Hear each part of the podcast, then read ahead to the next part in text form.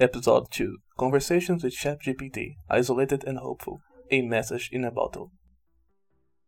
This is the second episode from Fatec Club podcast series written by the English Fatec Club, the club of conversation at Fatec Catanduva. Hi people, my name is João Pedro. Hi, my name is Luis.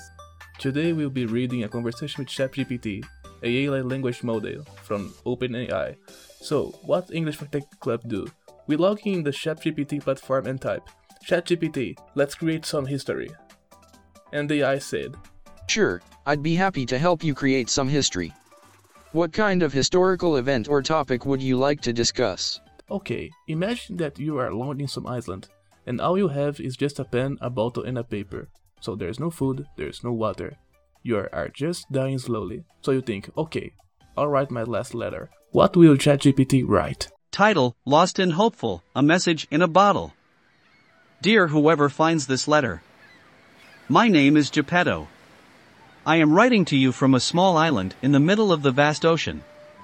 I have been stranded here for what feels like an eternity.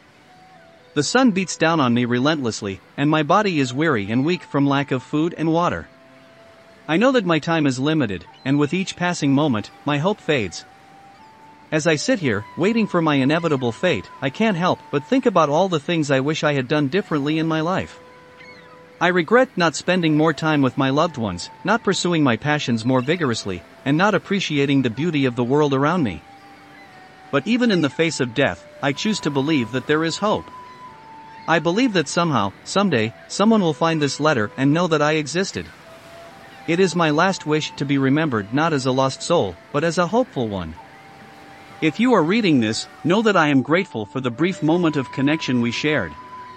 I may never know who you are or what your life is like, but at this moment, we are united by the simple act of reading these words.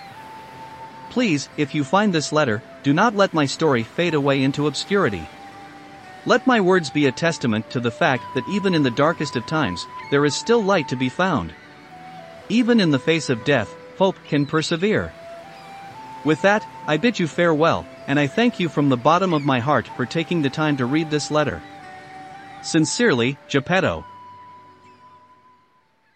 So today, we'll stop here. We hope that you guys like this episode.